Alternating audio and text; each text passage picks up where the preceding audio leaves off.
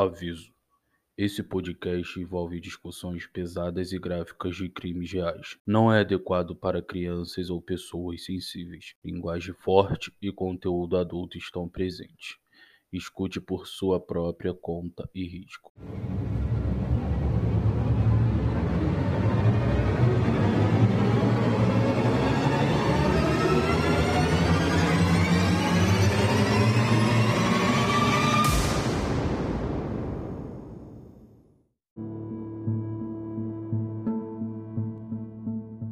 Olá, meus amores, tudo bom com vocês? Eu sou a Tainá Roberto e esse é o podcast Crime Notório. Aqui toda semana a gente vai trazer histórias dos mais bizarros casos e crimes reais e contar todos os detalhes, suspeitos, resoluções, se tiver alguma e principalmente trazer alerta para todo mundo e voz às vítimas para que nenhuma vida tenha sido em vão. E hoje eu vou contar para vocês como aconteceu um dos maiores e mais famosos julgamentos na história dos Estados Unidos, o julgamento de O.J. Simpson. E esse é um caso, assim como no caso da Amanda Knox, que eu já contei aqui para vocês, onde a mídia interferiu de forma absurda em como tudo aconteceu. E o circo midiático formado acabou tirando a atenção do que era mais importante. Duas pessoas haviam sido assassinadas e mereciam justiça. E o mais complicado desse caso é que ele levantou o dilema do quanto o comportamento da polícia de Los Angeles era racista e se o caso seria tratado de forma diferente se o acusado fosse uma pessoa branca. Por outro lado, o acusado sendo uma pessoa branca, será que a atenção focaria mais na importante questão de violência doméstica e feminicídio, que era o problema central do caso?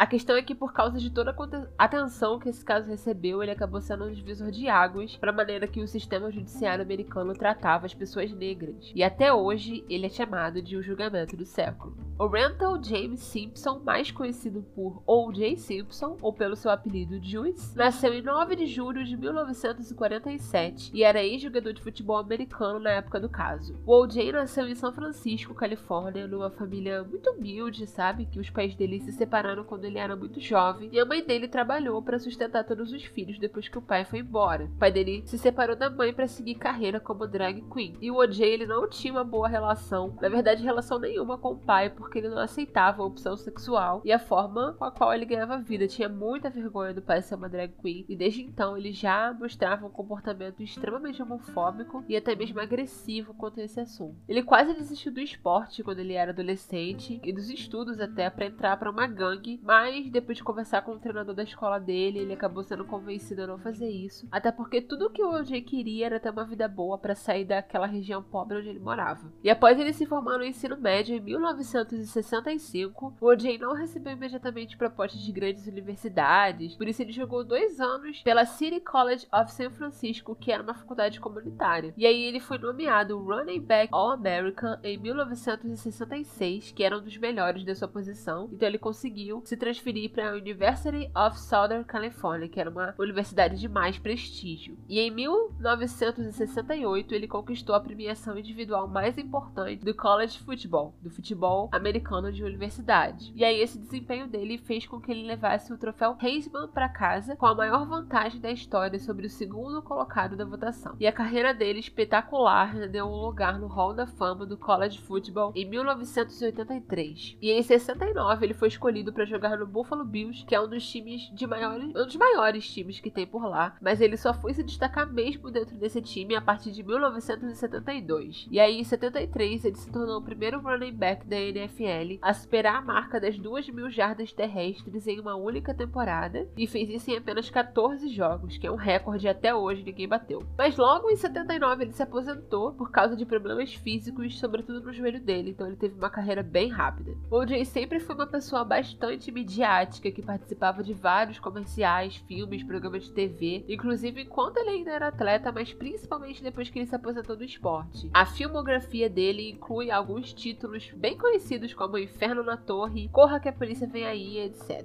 Porém, ele não era um bom ator, sabe? Na verdade, ele quase nunca recebia um papel relevante, mas ele era sempre escalado porque o nome dele garantia que as pessoas ficariam curiosas para assistir, né? Ele também foi comentarista do Monday Night Football de 1980 1983 a 1985. O O.J. tinha uma reputação de um cara super legal, que era visto como amigo de todos, porque ele se encaixava muito bem na elite do subúrbio de Los Angeles, onde só viviam pessoas brancas e privilegiadas. E ele era visto como finalmente uma representatividade negra no esporte na TV pelas pessoas dos bairros negros e pobres. Mas é importante dizer que o O.J. nunca se importou com a comunidade negra, tá? Pouco antes do caso, Los Angeles havia sido palco do célebre caso do julgamento de policiais brancos acusados pelo espancamento de um taxista afro-americano. E nesse caso, os policiais, apesar do crime ter sido inteiramente filmado por uma testemunha, foram absolvidos pelo júri porque ele era composto de 10 pessoas brancas, um afro-americano e um asiático. E depois do veredito, por vários dias, as pessoas em Los Angeles fizeram protestos, foi uma loucura, uma revolta. Porém, o O.J. nunca se manifestou a respeito, ele não gostava de falar sobre o assunto e ele não gostava de ser cobrado de ter uma opinião sobre o assunto, como um homem negro que nasceu pobre e ele não fazia nada pela comunidade desfavorecida que ele cresceu. Na verdade, isso foi muito bem retratado na série que o O.J. Simpson contra o povo da Netflix, onde ele falou: Eu não sou negro, eu sou o O.J. E era assim mesmo que ele falava na vida real. Já a Nicole nasceu no dia 19 de maio de 1959 em Frankfurt e ela era filha de uma mãe alemã com pai americano. A Nicole conheceu o O.J. em 1977, quando ela tinha só 18 anos e trabalhava como garçonete em Beverly Hills em um clube privado chamado The Daisy. E apesar do O.J. ainda ser casado com sua primeira esposa, Marguerite, eles começaram a namorar. E aí o O.J. e a Marguerite se divorciaram em março de 1979 e o O.J. e a Nicole se casaram em 2 de fevereiro de 1985, cinco anos depois da aposentadoria oficial dele como jogador de futebol americano profissional. E eles ficaram casados por sete anos até que a Nicole entrou com um pedido de divórcio em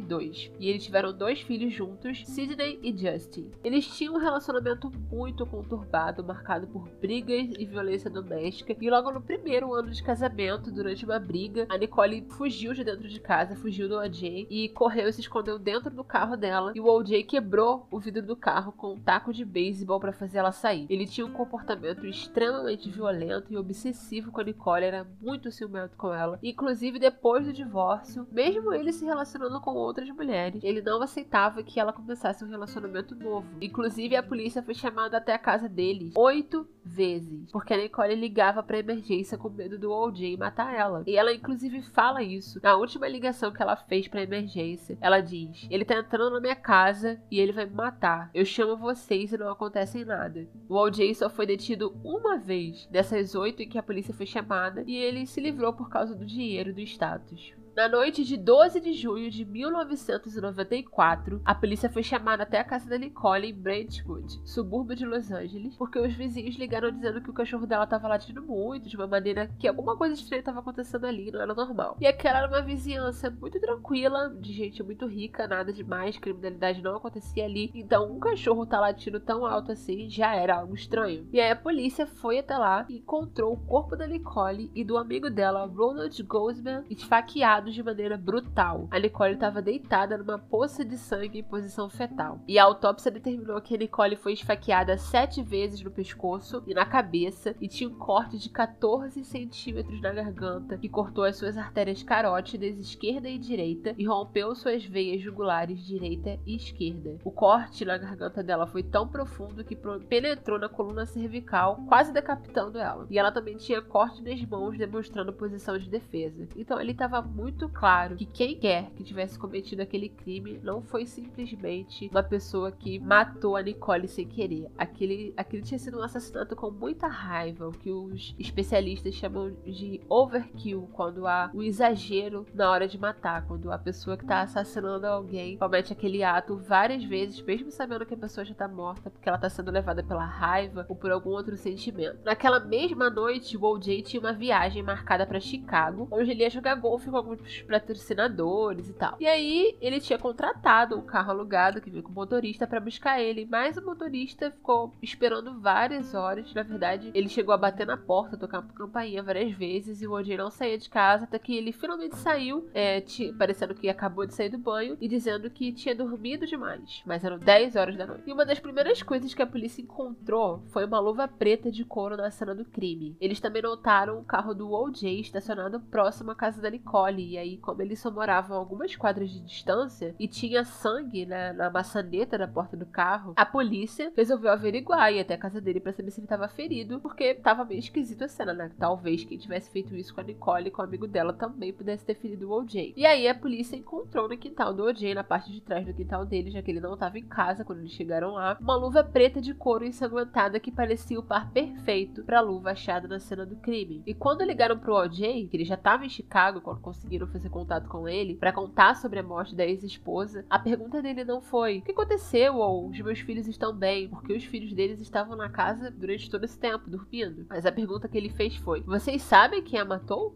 Logo assim que o OJ chegou em Los Angeles, ele foi levado para prestar depoimento. E a história dele era muito estranha. Primeiro ele dizia que saiu no horário, depois ele dizia que saiu no outro, e tudo que ele falava era desconexo e desviava das perguntas para que ele não tivesse que definir um tempo preciso de onde ele estava na cena do crime, no horário do crime. E obviamente a promotoria já acreditava que tinha um caso ganho, né? Um homem com histórico de agressão contra a ex-esposa, o sangue no carro, a luva, e eles conseguiram um mandado de prisão pro OJ sem direito a aguardar o julgamento em liberdade liberdade, então ele ia ficar preso até o dia do julgamento acontecer. Isso pode demorar às vezes um ou dois anos. A polícia nem mesmo cogitou investigar outras pistas ou outras possibilidades para ter noção da certeza que eles tinham de que o OJ era o culpado e de que eles conseguiriam convencer o júri disso. Existiam umas outras teorias, mas na verdade nunca foi feita uma investigação muito grande seguindo esses outros caminhos. E no dia que o OJ deveria se entregar à polícia, já que o advogado dele, Robert Shapiro, era um advogado muito conhecido, muito poderoso em Los Angeles e ele conhecia todo mundo lá da promotoria, conseguiu fazer um acordo da polícia não ir lá buscar o OJ, algemar, mas que ele se entregasse voluntariamente. Então ele marcou um horário pro OJ ir tudo certinho. Só que aí, poucos minutos antes da hora que ele tinha que sair para se entregar, ele teve um surto, pegou uma arma, começou a falar que ia se matar e fugiu com seu amigo Ace Collins, que também era um ex-jogador de futebol americano. E esse amigo ele era obcecado pelo OJ, ele fazia tudo que o OJ queria e pedia, então é óbvio que quando ele pediu para dirigir o carro com ele, ele foi. Mas a polícia logo encontrou o carro, porque era um Ford branco muito singular, né? E o OG colocou a arma na cabeça e começou a ameaçar se matar se ele se aproximasse. E enquanto isso, o amigo dele, AC, estava dirigindo. E após o OJ não se entregar e decidir fugir, Robert Kardashian, um grande amigo dele, o pai das Kardashians, da Chloe, da Kim, da Courtney, ele leu para a imprensa uma carta deixada pelo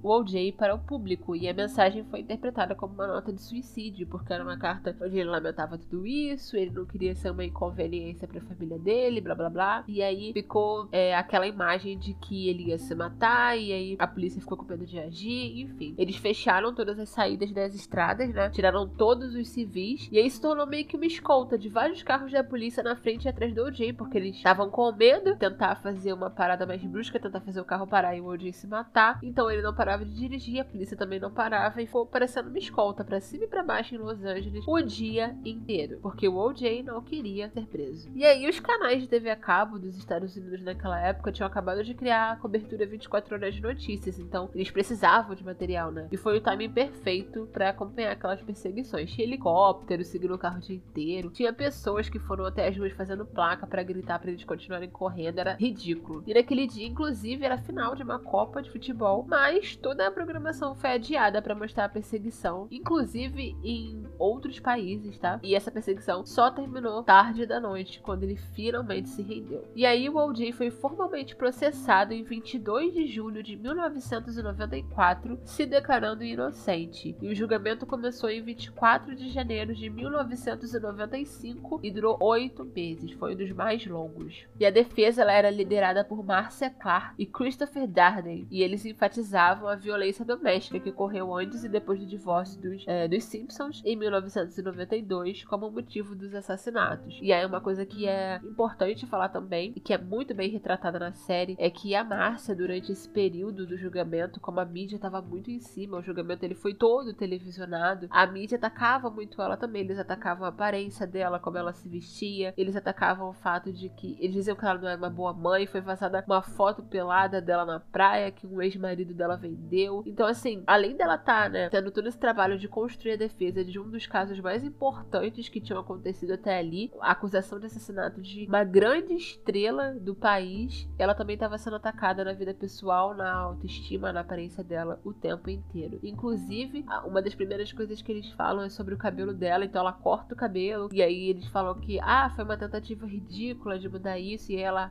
até o final do julgamento ela já estava com o cabelo alisado para você ver como isso interferiu mesmo na cabeça dela. As pessoas não estavam focando se ela estava fazendo o trabalho dela direito ou não, mas eles queriam focar na aparência dela, se ela era uma boa mãe, por que, que ela estava se divorciando naquele momento. Só superficialidades.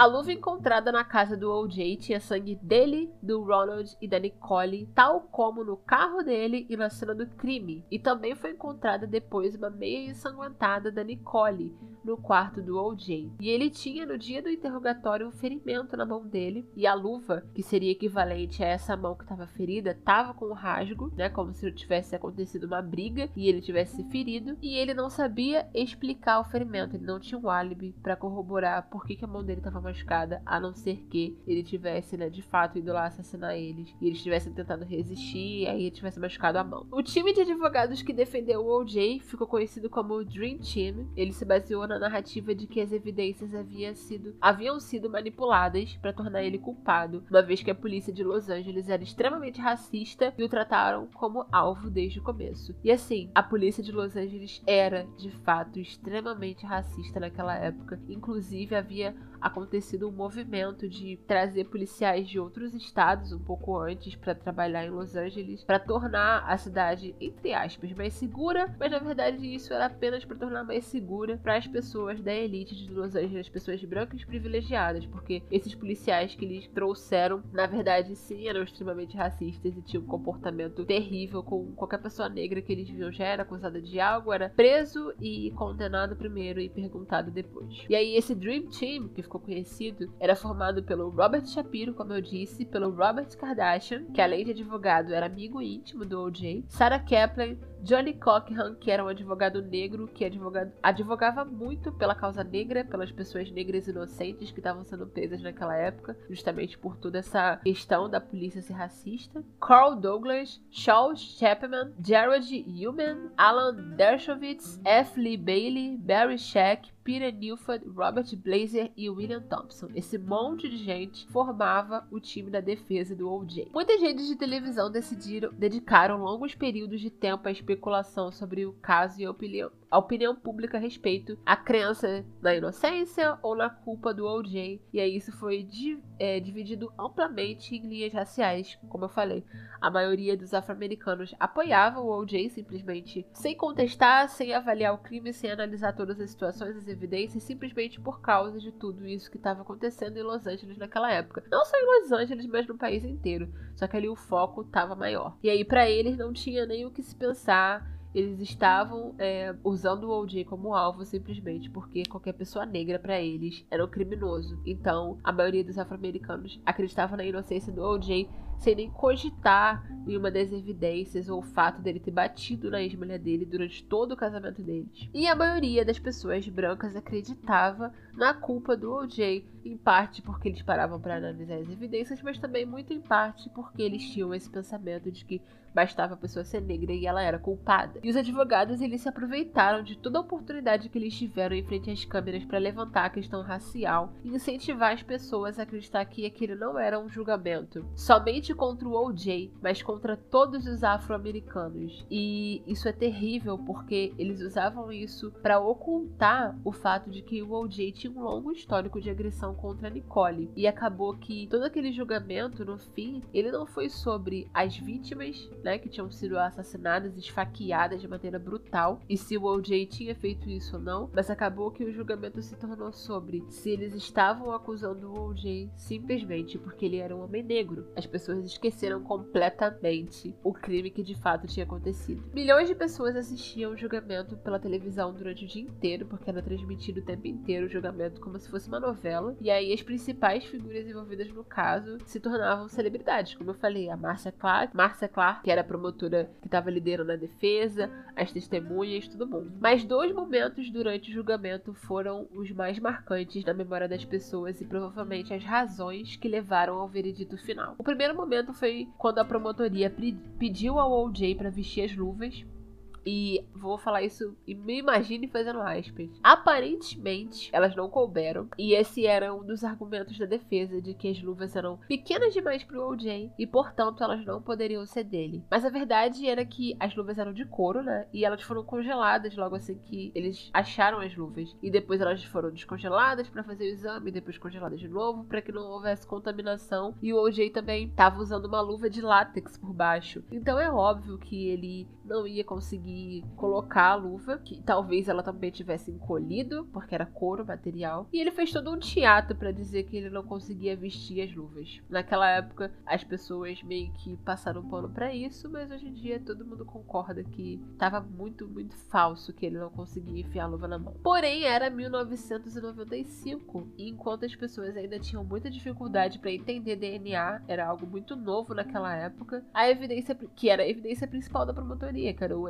o DNA do OJ na cena do crime e o DNA da Nicole e do Ronald na luva que eles acharam na casa do OJ, as pessoas compraram a história das luvas não caberem. Outro momento crucial foi quando foi descoberto que o policial que encontrou as luvas, Mark Buckingham, foi gravado em áudio dizendo ser abertamente racista e não ter problemas em criar evidências se isso significasse manter as pessoas negras na cadeia. Então é óbvio que naquele momento se levantou a dúvida se de fato esse policial tinha encontrado essa luva ou se ele tinha de alguma forma plantado essa luva para fazer o OJ parecer culpado. Em 2 de outubro de 1995, o júri finalmente começou a deliberar e chegou a um veredito em menos de 4 horas. Um julgamento de 8 meses, eles deliberaram em 4 horas. E eu acho que isso é um reflexo muito grande do quanto eles já estavam cansados de estar naquele julgamento. E também do quanto não importava o que todos dissessem, eu acho que desde o começo eles já sabiam muito bem o que eles iam deliberar no final. O juiz, porém,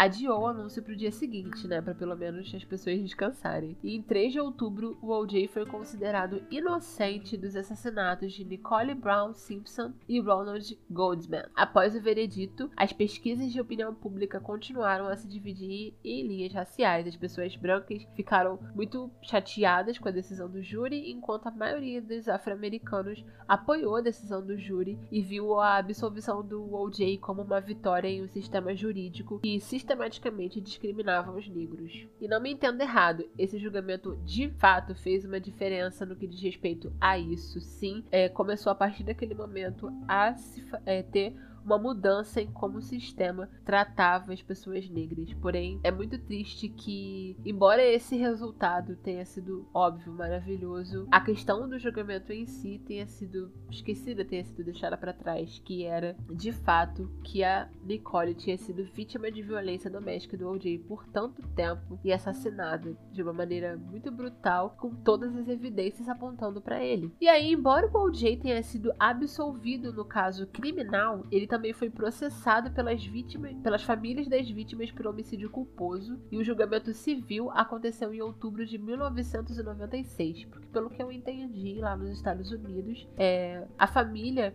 da vítima ou os parentes e tal conseguem processar uma pessoa por um crime que foi cometido. Então, o, o, julgamento que aconteceu e que ele foi absolvido foi a justiça processando ele, mas aí depois houve um processo que a família abriu. E aí nesse julgamento, é, o júri considerou ele responsável pelas mortes da Nicole Brown e Ronald Goldman e concedeu às famílias 33,5 milhões de dólares em danos. Só que aí, pelo que eu entendi, nesse caso, como é um processo, a única forma de se ganhar recebendo uma indenização, ele não seria preso no caso. E aí essa indenização quebrou o OJ, sabe? Sobretudo porque ele esperava que quando ele saísse da prisão, né, porque ele foi absolvido, a vida dele fosse voltar ao normal, ele fosse voltar a ser uma celebridade normal quando o julgamento terminasse. Mas isso não aconteceu. Nenhuma marca, nenhuma empresa, ninguém queria se associar, se associar ao nome dele a não ser é, a mídia para fazer entrevistas. Então ele não foi convidado para nenhum comercial, nenhum filme, nada. Ele só era convidado para programas de TV para dar entrevista, programas de jornal e tal. Fora as dívidas de impostos que ele devia. Então ele se mudou para Flórida, para um outro estado, numa tentativa de não perder todos os bens dele. E até hoje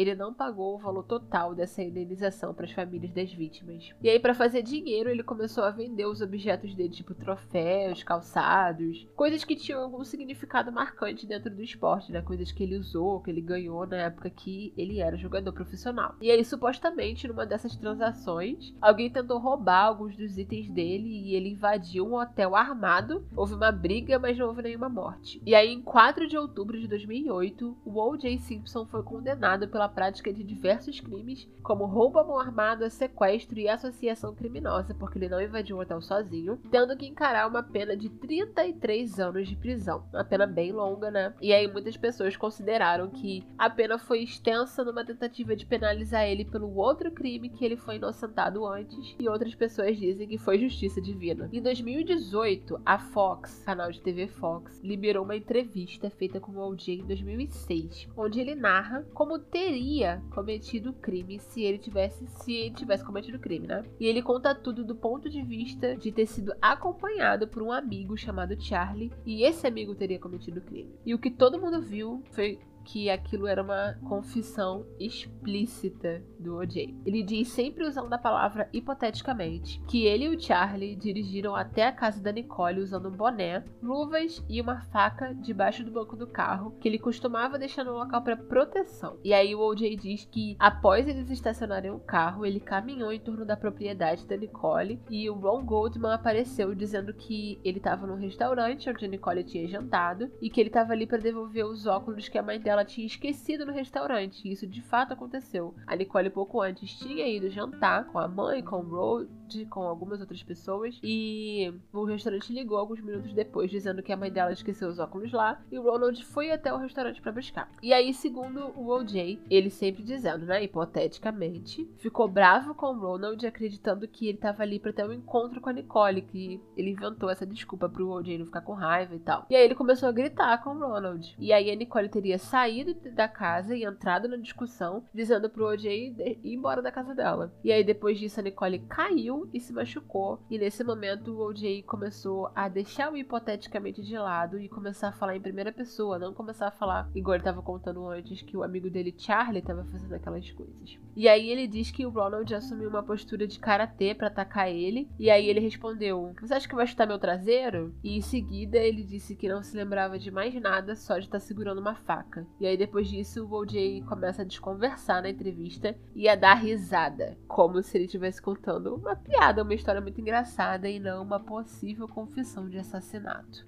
O OJ conseguiu liberdade condicional em 2017 e ele tá livre hoje. Então é isso por hoje, gente. Eu espero que vocês tenham gostado desse episódio. Foi um pouquinho mais rápido do que os outros, mas eu quis trazer para vocês esse, essa história que eu conheço já faz bastante tempo. Muita gente já ouviu falar, mas muita gente também não conhece tão a fundo que foi esse julgamento tão importante que foi de fato o divisor de águas dentro do sistema judiciário lá de Los Angeles. E fiquem conosco, pois toda semana nós vamos ter um caso novo para contar, para trazer alerta e para discutir teorias. feliz. Então, para não perder nenhuma novidade quando saem os episódios, me segue lá no Instagram, eu tô como TaiRoberto7 com T-H-I e no TikTok TaiRoberto, também com T-H-I. E lá no Instagram você vai ver toda vez que sair um episódio novo e você não vai perder nenhum. Lá no TikTok eu posto casos novos todos os dias e você pode me acompanhar enquanto não sair episódio novo por aqui. Lembrando que sai episódio toda quinta-feira. E qualquer pedido e sugestão de casos vocês podem me mandar por lá também. Um beijo, até o próximo episódio e se cuidem!